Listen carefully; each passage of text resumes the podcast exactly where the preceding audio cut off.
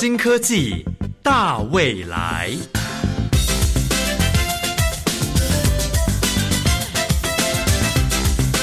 科技的进步让你看得见未来，深入浅出的介绍让你听得懂科技。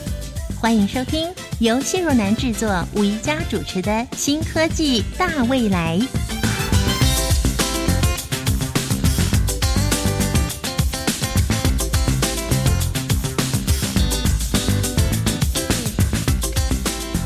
发展科技，造福全球，认识新科技，迎向崭新的未来。各位亲爱的朋友，在工业、生物、医学等等各领域的科学研究中，最受到大家关注的就是医学。尤其近二十年来，在我们台湾呢，十大死亡原因排行榜的第一名，一直高居不下的就是癌症。现代人除了想要极力去预防癌症之外呢，当然离病这么多人数，要怎么样来治疗也是非常重要的。那在治疗之前，就必须要非常精准的判断。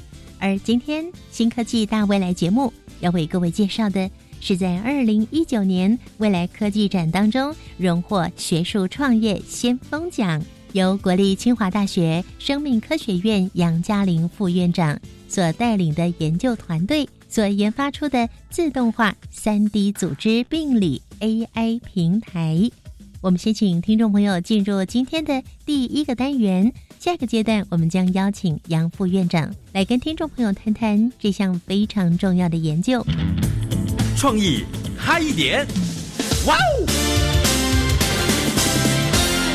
各位听众朋友们，大家好，欢迎来到创意嗨一点的单元，我是宣佑。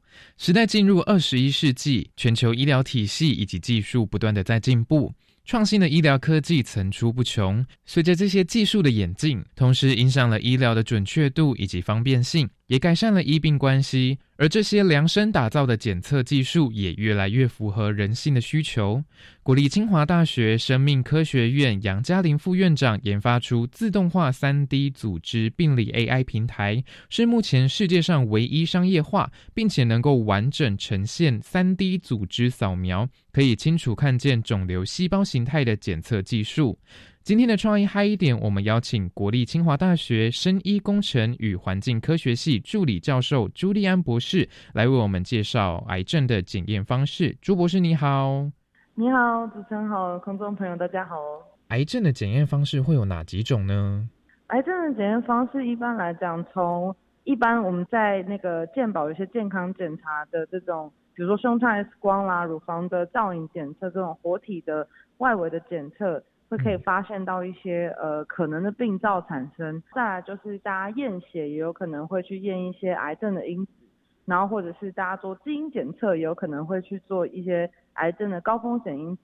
那如果已经呃医生会认为你有确诊的可能的话呢，就会做一些呃组织病理的切片出来做抗体的染色检验，再来决定治疗的方向。嗯，了解。那传统上的癌症的病理检验的技术啊，主要都是二 D 影像，像你前面所提的切片这个技术。嗯，那这样的技术，你觉得有哪些缺点呢？应该来说，就是这个技术的好处非常的多。嗯，那最重要的缺点其实是在于说，嗯，我们从身体里面取出来的切片已经非常小了，因为你不可能把一个很大的组织整个挖出来，你说把肝脏挖出来，人就活不了了。嗯，那 如果说你只能取一点点，那在这一点点。比如说几个呃一个 millimeter 左右的大小的组织，你又要再把它切成一个很薄的片子，你可以想象在切的过程当中，你可能会选择到不是主要病灶的一些切片，或者是呃你在染色的时候也没有办法对于全面。的这整个肿瘤到底有多少种不同的呃，我们叫 biomarker 在里面做一个全盘的了解。那您刚提到那个 biomarker，可以再为听众朋友们做多一点解释吗？因为它是比较专有名词，对不对？了解，就是呃，其实我们的身体里面有几千几万种蛋白质所组成，它们每一个细胞都会有很多蛋呃，有它的那个 DNA，然后有 RNA，然后会有蛋白质来。做各种不同的功能。嗯，那呃，肿瘤细胞跟一般细胞最大的不一样就是，呃，我们知道它就是一直长嘛，它就不会死掉。嗯，那那就是不容易死掉，它就是会有很多特殊的蛋白质来执行这些工作。那过去已经有很多研究发现，肿瘤细胞的蛋白质组成呢，跟其他细胞有点不一样。那这就是会我们来认知哪你的身体里面是不是有癌症细胞的一个很重要的一个标的。那嗯，目前在国际上跟台湾啊，都逐渐在透过数位或是大数据啊，或者甚至是 AI 这样的技术来强化医疗的品质。对于这样子的发展，你有什么想法呢？最重要的一点其实就是刚刚讲的，如果你在做呃病理切片的时候，以前病理师都需要做呃很长时间的判读。所以目前来讲，有很多 AI 的呃软体软，就是发展 AI 软体的公司，都希望以自动影像判读的方式来帮助嗯我们的病理师来减轻他们的工作的 loading，然后可以把快速的把大量的医学简体都可以做很快速的一个判定，再加上说这些资料未来有机会可以跟健保的数据做结合，在追踪的情况下，其实。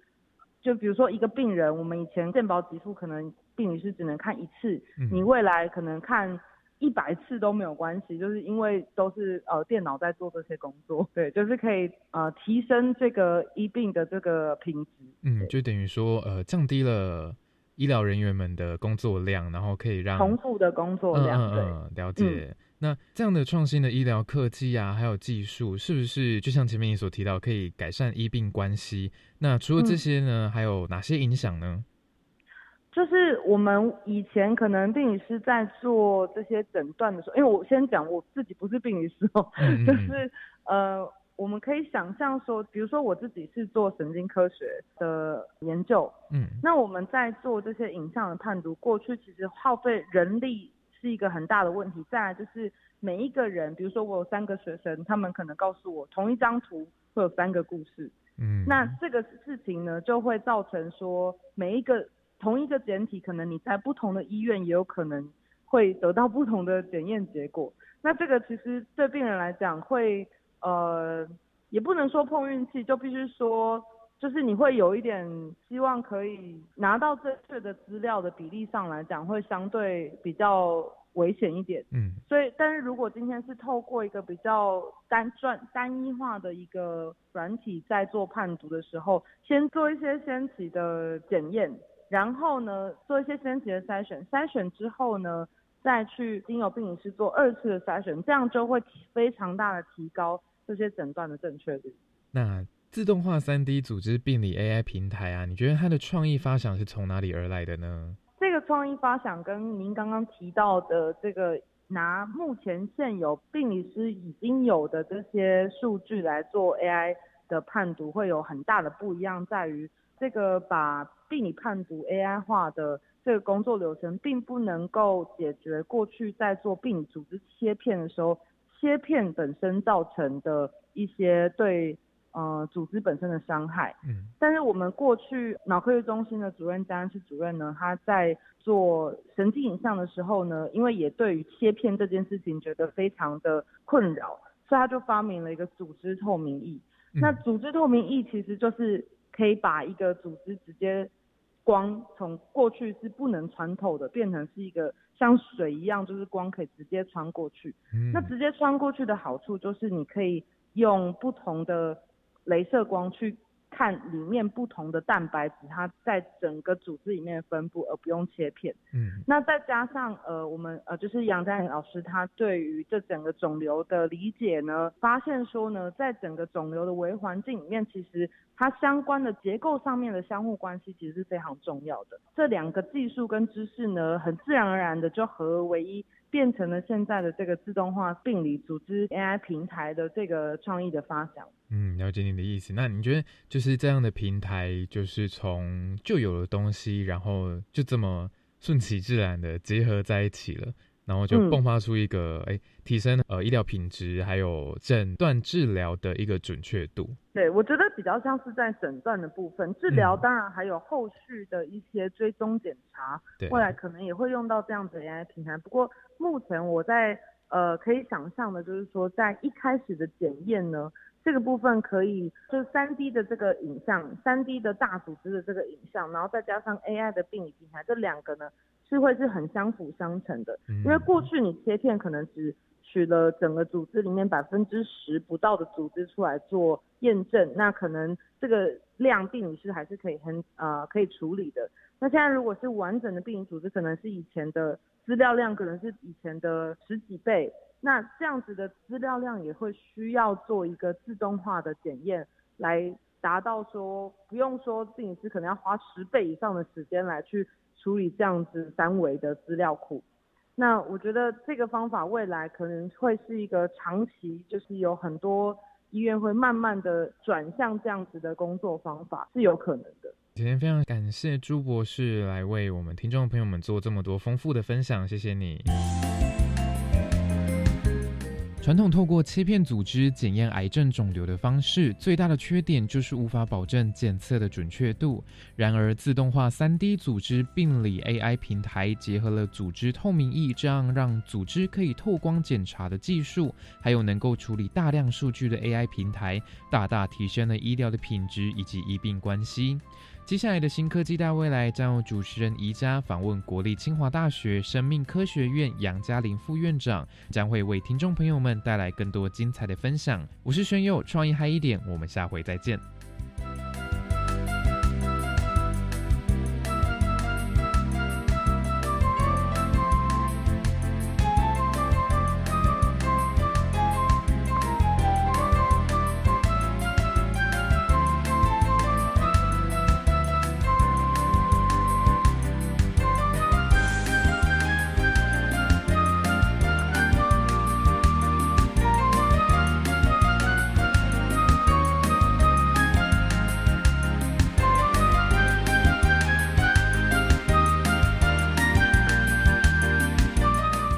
科技部为了鼓励学者学用合一、化研为用，将学术研究技术导入市场，落实在产业上来运用，特别设立了学术创业先锋奖。去年一共有十四组的团队获奖。今天我们要为大家介绍的其中一个获奖团队，他们首创了三 D 病理检测，掌握肿瘤全貌的。自动化三 D 组织病理 AI 平台，这个平台所开发的资料库精确度达到百分之九十以上，不但提升了医疗品质以及效率，更是未来精准医疗领域不可或缺的关键。我们今天邀请到的是第一个阶段的计划主持人，国立清华大学生命科学院杨嘉玲副院长。杨嘉玲副院长研究专长是分子癌病、基因毒理、核酸修补以及分子生物学，将研究转为实际应用。透过科技部架创计划的肯定，二零一八年成立了杰洛生物科技股份有限公司，致力于开发下一个世代病理检测技术与产品，并开发专利技术。目前已经建立完整的病理组织染色、高速显微影像。专用软体以及 AI 分析系统可以支援 3D 数位病理应用，目前已经可以提供高精准度、高便利性以及高效率的 3D 影像侦测与定量分析服务给产学研究以及医疗界。未来将开发精准诊断新产品。我们邀请杨副院长，副院长您好，大家好，各位听众大家好。杨副院长，您本身呢专攻的是癌症细胞跟分子研究，还有核酸修补、基因毒理。是的，您参与这项研究，一定是发挥了您的所学跟专长。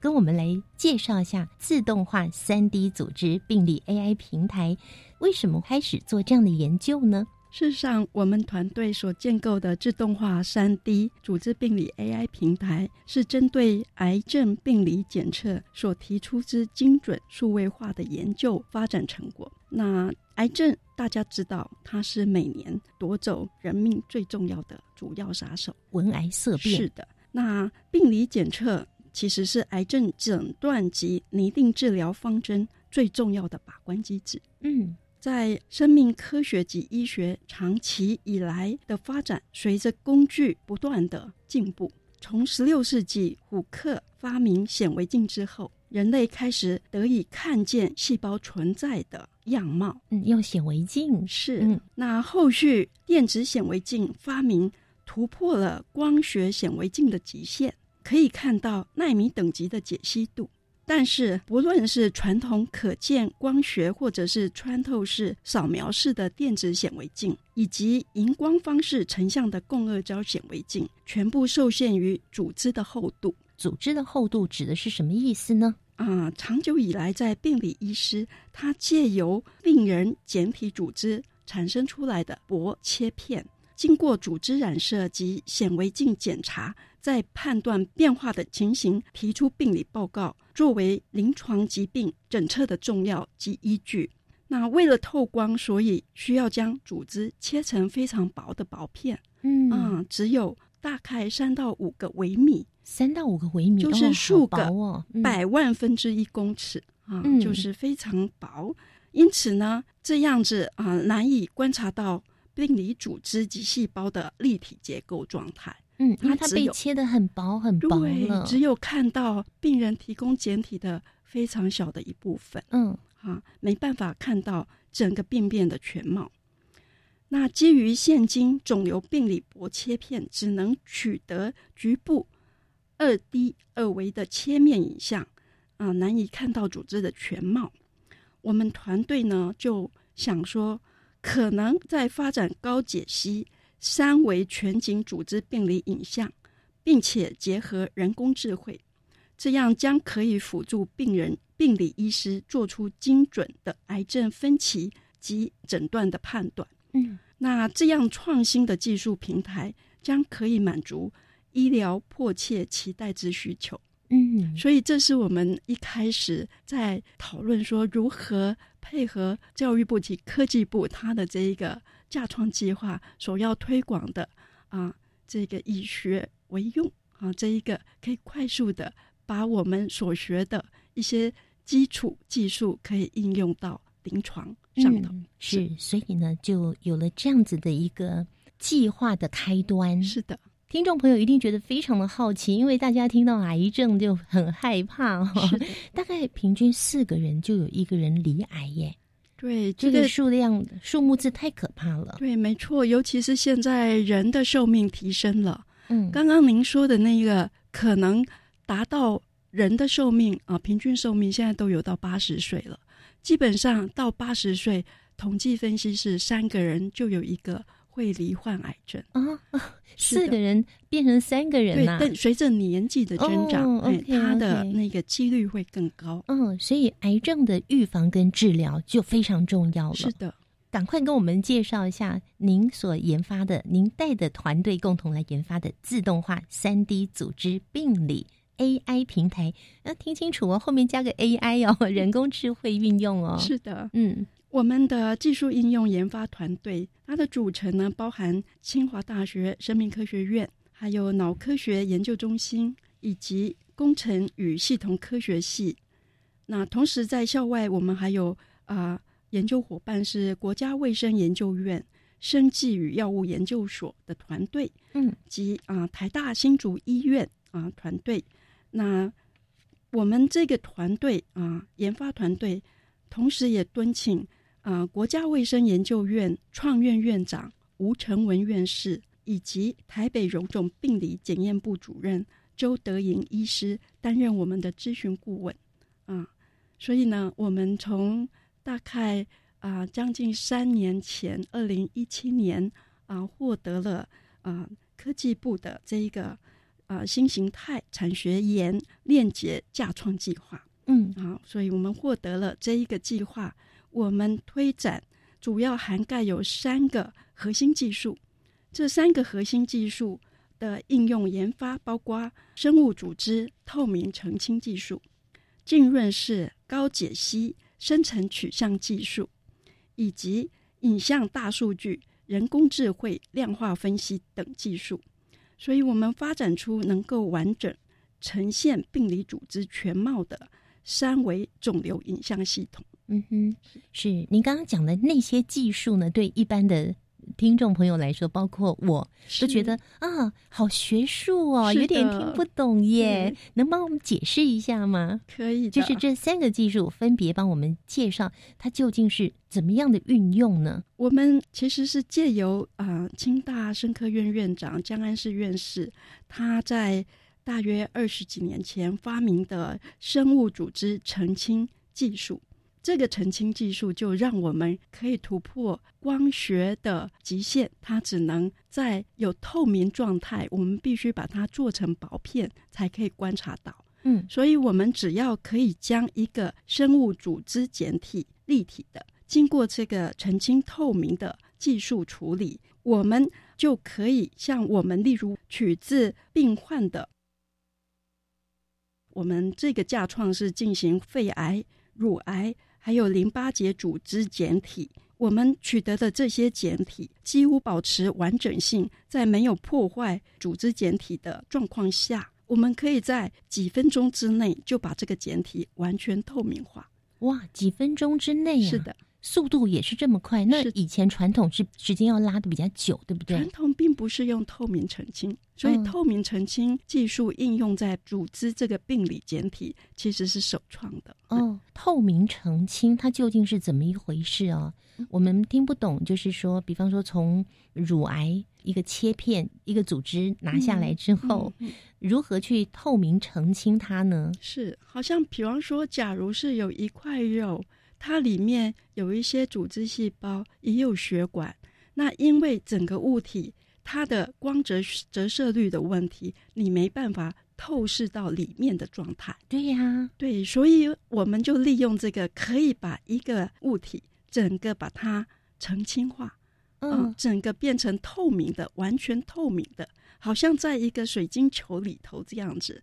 所以你就可以再运用一些生物的染色标记啊，那我们就可以呈现出里面我们想看到的那些分子细胞的样貌。嗯，那我很好奇，为什么这块肉会变透明呢？啊，这个是到的呢？是这个技术，其实我刚刚提到二十几年前江院士他发展出来，其实是有获得美国还有其他国家的专利。嗯，所以他是有办法利用一些 啊化学溶液等等的方式，可以把组织完全透明化，真的变透明了。是的，可以从这边看到那边去喽。啊，其实是对那一个物体本身啊，比方说我们刚刚比喻的一块肉，它是软软的，嗯啊，那我们把它滴到这一个组织透明澄清液之后，啊，再在数分钟之内，你就可以看到它整个就是好像啊透明化了，好像科技电影哦。对，基本上你看不到，可是它还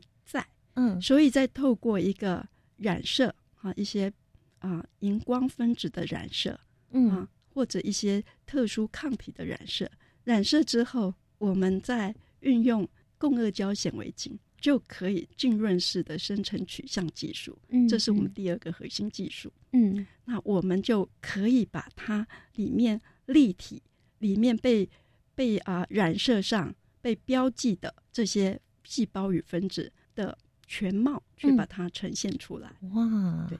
这个是全世界唯一有这样的技术，就在清华大学这个团队提出来的喽。事实上，透明澄清技术二十几年前是非常先进的。嗯，江院士应该是第一个，嗯之一看到这一个，而且他的方式是非常容易啊，就是这么数分钟，很神奇的。嗯啊，一个啊容易下去啊，一个 solution 下去就可以把生物简体透明化。或生物的组织，那近几年国外开始对透明化开始非常的疯狂的研究啊，那甚至现在有一些学者他也可以把整只老鼠透明化 啊，但是问题是他的目的何在？他要做什么样的研究都值得在啊研究学者再进一步去想，所以目前是有办法做到，嗯，但只是说速度也是一个关键的问题。哇，今天介绍的真的是太专业了！我相信有些听众朋友可能会觉得，嗯，有一点不飒飒。但是呢，这项技术，我相信大家一定非常想要了解。我们下个阶段呢，再继续请杨副院长做进一步的介绍。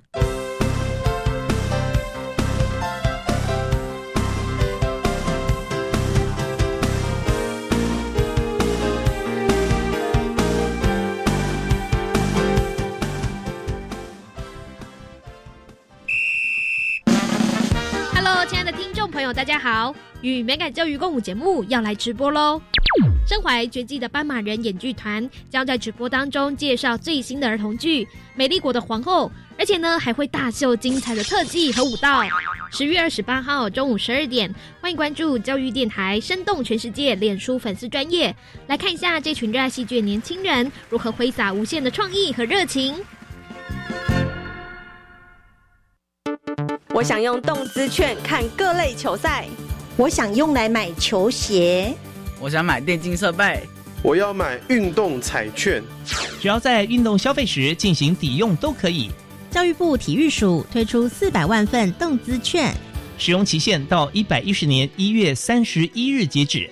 还没有领券及消费抵用的朋友，请把握时间。以上广告由教育部体育署提供。大家好，我是卫生福利部部长陈时中。公费流感疫苗十月五日起全面开打。接种流感疫苗是预防流感最有效的方法，可避免感染后并发重症或死亡。提醒您开打后尽早接种疫苗，保护自己及身边的人，一起守护最重要的你。更多资讯可到机关署网站查询。以上广告由卫生福利部疾病管制署提供。加外加外，阿玛波拉，扎根格玛西卡斯达斯，迪加库拉布古列列。大家好，我是来自台东的胡代明，这里是教育电台。那罗哇那咿呀那呀哦哎呀，那是你呀鲁玛的呀恩哦，朋友们就爱教育电台。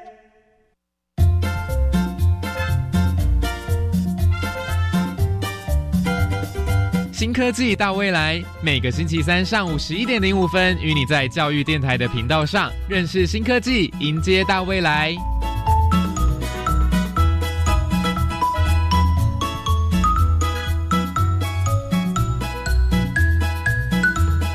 我相信呢，每一位听众朋友都非常关心自己的健康哦。我们的人体呢，就像是一个微缩小版的宇宙一样，是非常的复杂而且精密的。不单是要仰赖生命科学家的智慧，也需要借助资工、医学、还有电子、电机、人文、社会等各个领域的知识。那今天我们为大家介绍的这项自动化三 D 组织病理 AI 平台。也算是一个跨界的合作。那我们特别邀请国立清华大学生命科学院杨嘉玲副院长来为大家介绍。这虽然非常专业，但是大家也应该要进一步关心的，有关于怎么样从一个罹患癌症的病患的身上所取出的这个简体，如何更精准的来做检测跟判断。因为这将决定接下来要如何来进行医疗。那刚才呢，杨副院长谈到了一个浸润式的深层取向，那这又是运用了什么样的技术呢？啊，这个就比较不是我的专业 啊。那我们的团队里面有镭射物理、光电的专家，嗯啊，那他们可以针对如何把一个生物体，它已经被标志。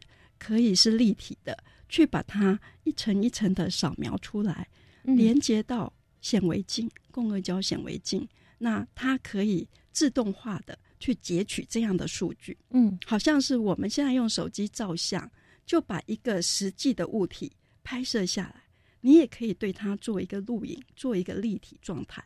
可是所有的数据截取，就是放到一个大数据的资料库里头。所以我们大概运用这样的概念去建构出来，把这个实际上它还存在，只是我们把它变透明，嗯，然后这样子的方式可以方便我们标记，用荧光分子及抗体去标记我们想看到的细胞内发生改变的分子。哇，对，然后呢，但是你需要这一个截取取向截取的技术，嗯，那这个截取技术当然是搭配到。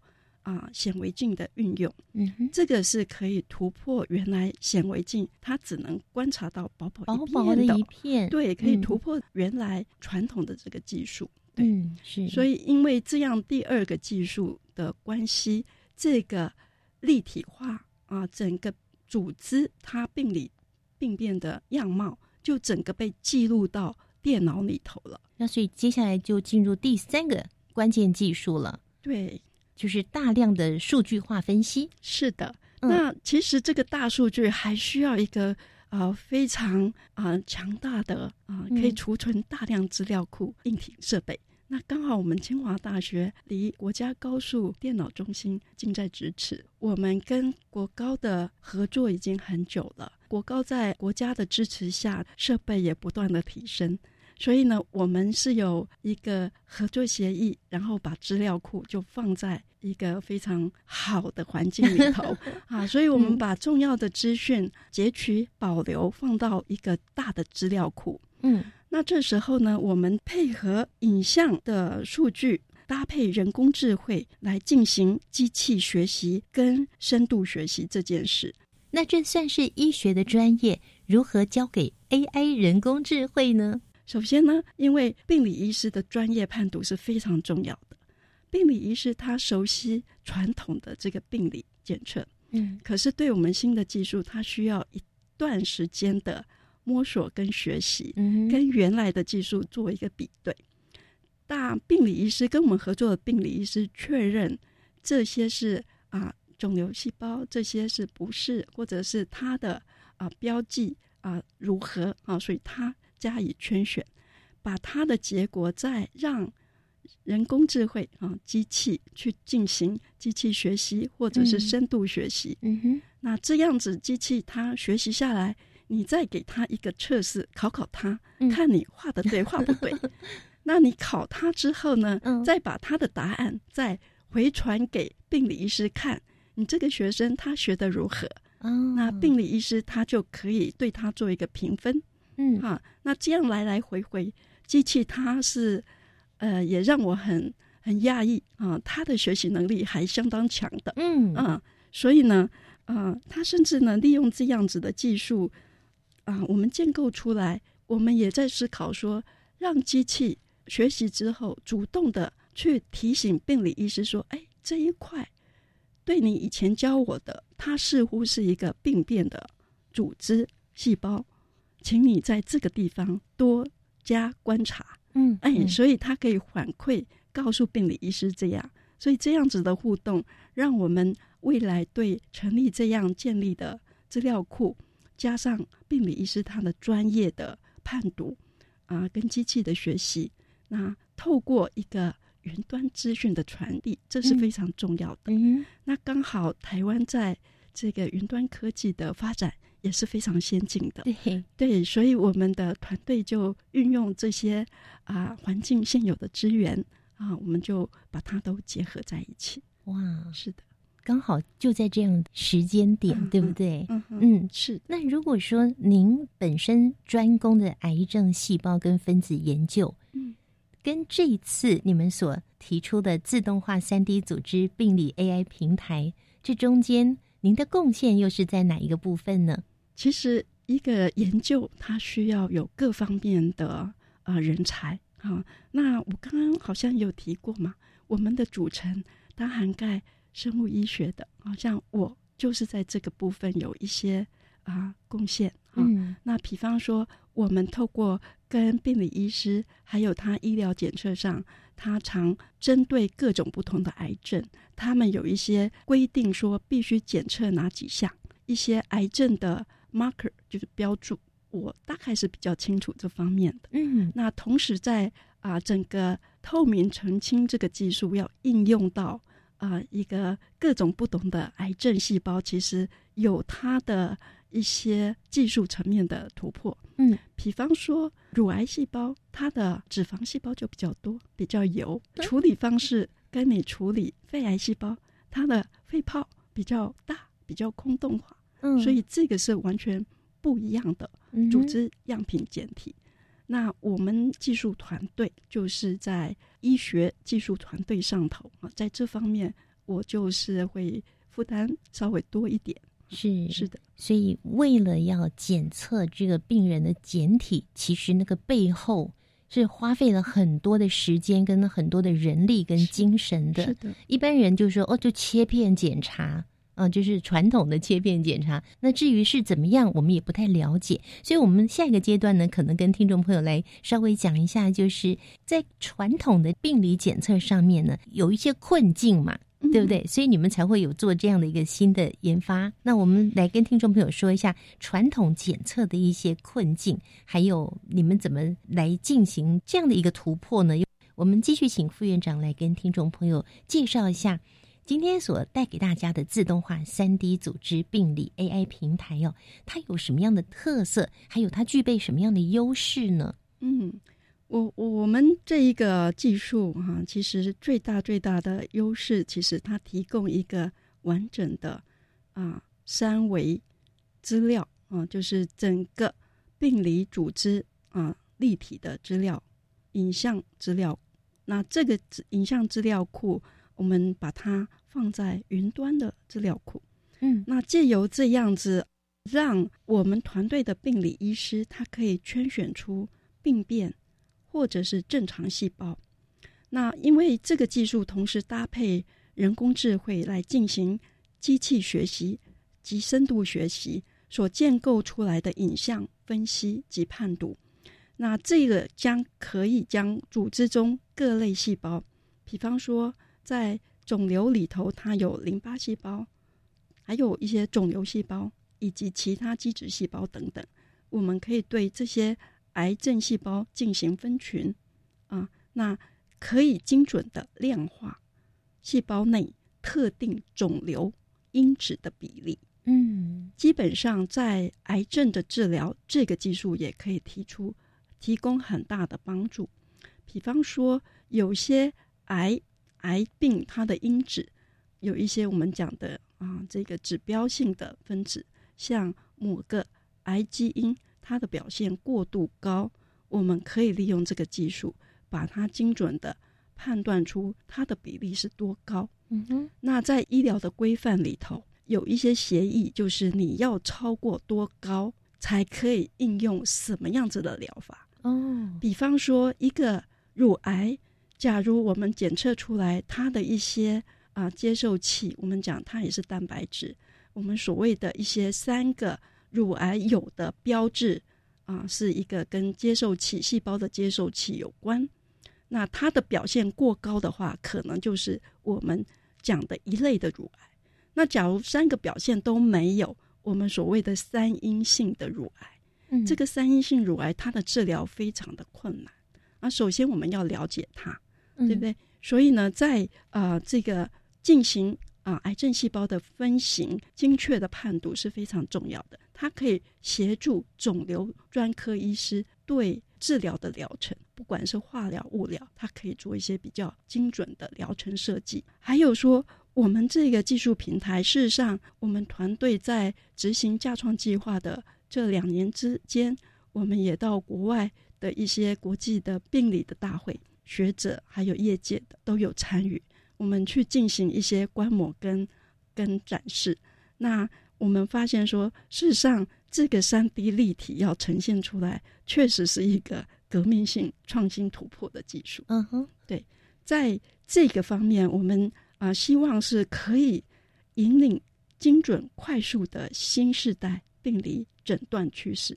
嗯，在参加这些国际相关会议里头，我们经常看到一个。病理权威，他的梦想就是将来他可以借由云端轻易的把他判读的数据调出来，做一些准确的分析，他就可以把多余的时间做出其他更有意义的事情的，包括说他可以更享受人生等等啊。因为主要是以在医疗检测这个层级，整个癌症的判读。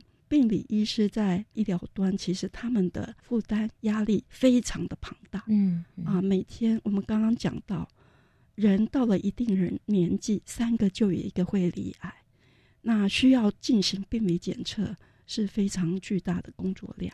哇啊，所以我们希望我们这一个革命性创新突破的技术平台，它未来可以协助啊一个医疗检测上做一个不只是一个。比较啊，可以协助病理医师，同时它也是可以啊更准确的提供啊精准的判读，来加惠罹患癌症的这些病人，可以用更好的治疗方式来对付这个很难解决的啊这个癌症啊。有的癌症它会在复发，嗯哼，它复发的过程啊，可能它需要再进行不一样的疗法。那这时候，假如可以拿到一个比较精准，对，就是拿到它的。就是取截取它的简体，要充分的去好好的运用，做出很精准的判读。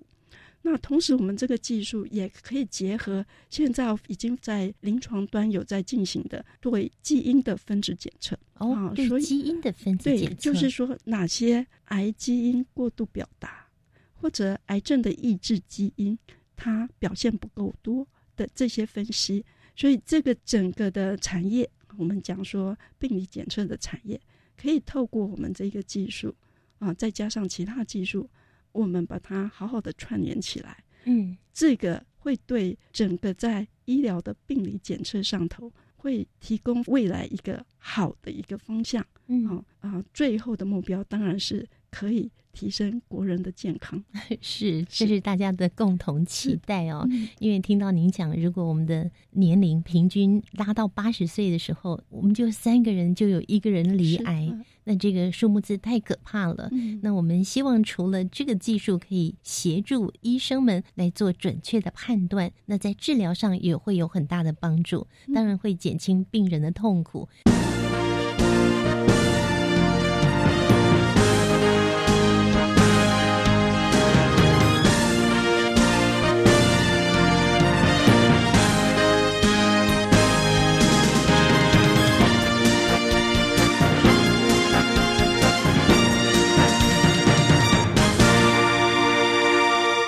亲爱的朋友，你现在正在收听的是教育广播电台，每个星期三的上午十一点零五分进行到十二点钟，由谢若楠制作、吴一佳主持的新科技大未来节目。今天呢，我们为听众朋友介绍的哦，这个呢，大家会觉得，哎，是不是已经可以来帮助大家在我们的健康上呢，给我们最大的、最大的帮忙呢？这个是清华大学全世界首创的三 D 病理检测，可以掌握到肿瘤全貌的这项自动化三 D 组织病理 AI 平台。我们邀请到了这个团队的第一个阶段的计划主持人，国立清华大学生命科学院的杨嘉玲副院长。您今天所带来的自动化三 D 组织病理 AI 平台，即将提供的就是非常精准的。的一个检查的结果可以达到百分之九十以上喽。这是在讲说，假如运用机器学习的能力，嗯，那我们是期待说，以机器的学习，就是人工智慧的发展，最后当然可以希望可以提升更高。嗯，九十是一个我们认为是一个目前基本的门槛。嗯，那还会再高是，但是为越往越高去做啊，技术上的一些啊。训练跟这个突破可能需要在一些呃研发的时间。嗯，OK，好，那我相信很多听众朋友一定很想知道，说这个平台现在已经开始运作了吗？基本上，一个生医临床的应用，还包括许多的法规面的突破。事实上，我们现在是做可行性、可行性的技术平台建立。嗯，那所有跟我们合作。或者是知道这个平台的相关的科学家，他们知道说这个平台很好用，可以用。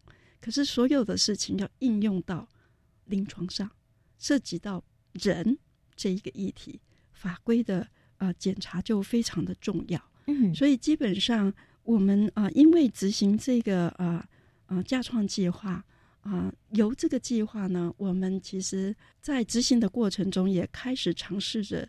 在跟食品药物管理局啊去沟通，去希望让这个技术平台可以取得医疗上的应用的认证。嗯，希望是在今年啊，可是今年很多事情都被 delay 了哈，所以希望啊，原来希望是在今年可以正式的啊送件达成。OK，我们祝福可以。完美的得到你们想期待的结果。那目前是提供学界来研究使用，对吗？啊，目前的学界还有在一些跟啊医院的医师啊的需求有进行一些服务跟合作的计划在进行。是，所以这个平台目前提供给学界跟医界来运用的话，是哪些层面呢？基本上其实就是看使用者他的需求。嗯，那事实上我们这个架创计划啊执行两年之后，嗯，在科技部努力的推动之下啊，我们也成立了一家。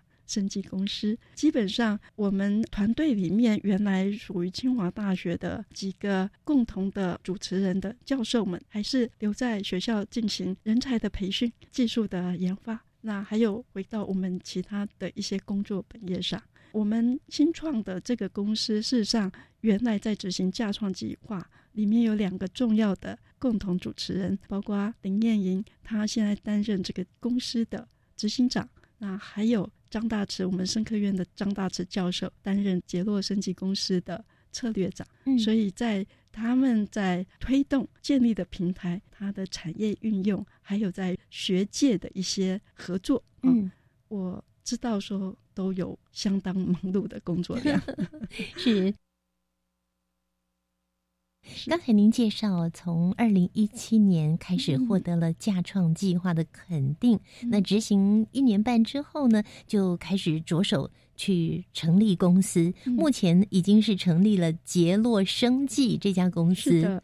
这个名字相当的特别，而且它具有意义。来帮我们介绍一下这家公司的名称。我们当初是因为我们的透明澄清技术有一个过程，就是其实我们获取的简体就好像是一块软软的肉。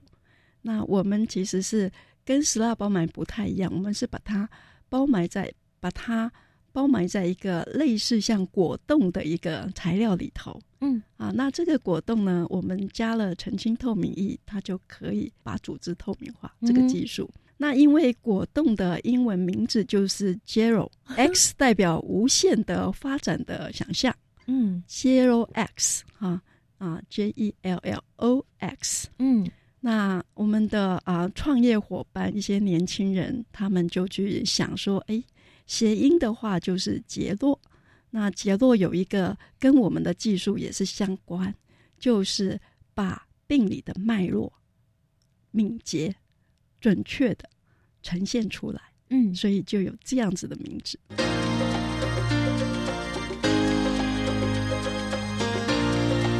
科技好生活。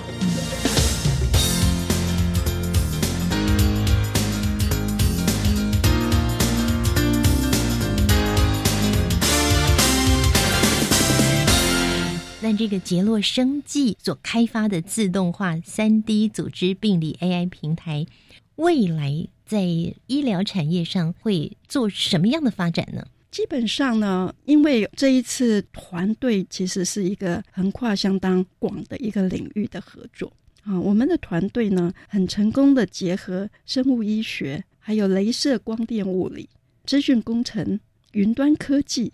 医疗法规还有商业布局等各领域的学者专家啊，所以在这样子的一个跨团队的合作啊是非常重要的。我们认为说这样的是一个成功的范例，因为我们已经成功的建立可以满足医疗迫切期待之需求的创新精准医疗组织病理检测平台。那我们啊刚刚也提过哈，因此也成功的。啊，推出一个新创公司啊，那我们啊达成了科技部它推动化研委用的任务。这个过程中啊，让我们团队啊也深深的了解并印证了一个创新科技跟人才培训，这个是生医领域重大突破的一个关键。所以借由我们这一个啊平台的建立啊，第一个让我深切的了解。创新科技的思维跟人才培训的啊这个建立，这个是一个啊非常重要，可以啊在一个啊前所未有的领域有一个好的发展，所以我们也非常希望说这个模式可以被重视。我们这个未来的应用呢，其实除了刚刚提的可以协助病理医师。他运用他专业的长才，提高精准的医疗检测，大大的减轻临床医疗仰赖病理医师密集人力之负担。那这个组织透明化、数位成像及 AI 技术，它不仅仅可应用于各种医学的研究发展，也为其他领域的生命科学家提供新的研发工具。嗯，那这就就要看各个科学家他能不能想到说这个工具可以协助他进行他的研究需求，嗯啊，或者是发展应用。那比方说，组织透明化。核心技术的原创者江安世教授，他就充分的利用这个三 D 生物影像及 AI 的技术，他研究探讨大脑神经元对接及网络，解开脑神经连接体的秘密。嗯，那这个啊，这一个啊学术的成果，也吸引了国内外医学研究学者专家合作开发新的课题。这个就是提供医学界还有医疗界，他任何他想到的，觉得任何东西他想看清楚，可以把它透明化，搭配我们刚刚讲的建构的这些技术，把它数位化，啊，做一个快速的人工智慧的结合。谈到癌症，大家是相当的害怕的，但是我们知道了有一个新的检验技术，它是可以更完整的去检测那个检体。过去限于那个传统的技术，只能是薄薄的一片。那现在是整个简体可以来做三 D、三维的立体空间、立体的一个检测，所以对于这个检测得到的数据会更多，而且呢准确度也会更高，是有助于癌症病患在接受治疗的时候可以更精准，时间可以缩得更短，它的预后效果也会更好喽。希望如此。嗯，是。那您刚刚讲到人才培育的部分，相信杨嘉玲副院长，您已经在这个教学的路上走了很多年的时间了，是长期的在培育人才。只不过呢，哎，透过这个架创计划成立公司，那对您来说，您是学界的教授，如果要跟公司要做连结的话，也是一项新的学习，对吧？是的，没错，因为这个对我而言是一个全新的领域。嗯，那基本上我认为学以致用是非常重要的。嗯啊，之前大概都是在学术的象牙塔里头。那我的之前训练出来的研究生，包括博士班学生，还有医学博士的学生，啊，他们主要还是研究为主。可是近几年来，很多的应用啊，在国内生技产业界的需求。我们蛮多研究生也进入生技产业的领域。嗯，由于这一个因缘际会，我们建立了这一个平台进行的这个计划，我们也培训出不少的专业的博士后研究员，还有技术高阶的技术人员。嗯，那这些都是以前我们带领过的一些学生，我们就从学生的表现，还有他们对未来的期许，其实是。透过这种学以致用啊，可以激励大家的士气。你们已经是打造了全球第一个商业化的三 D 病理组织影像系统，未来将有更棒的发展。非常感谢副院长跟我们做这么详尽的介绍，谢谢杨副院长，谢谢。在治疗癌症之前，对于简体的判断非常的重要。今天的这项科技研究。相信也会为我们未来的医学带来更进一步的发展。在下个星期《新科技大未来》节目要介绍的是一项用天然物来进行水果保鲜的技术。水果如果没有做适当的保存，几乎有三成以上是浪费掉的。那么在保存的过程之中，有天然的微生物保鲜技术。那在这个技术里面呢，我们利用食品研究所所保存的黑酵母菌。这个发酵液呢，对芒果的保鲜、对香蕉的保鲜，都会带来非常满意的效果。欢迎听众朋友，下个星期三的上午十一点零五分，锁定教育广播电台《新科技大未来》节目，我们一起来了解这种纯天然的水果保鲜剂是怎么样研究出来的。我们下周见了，拜拜。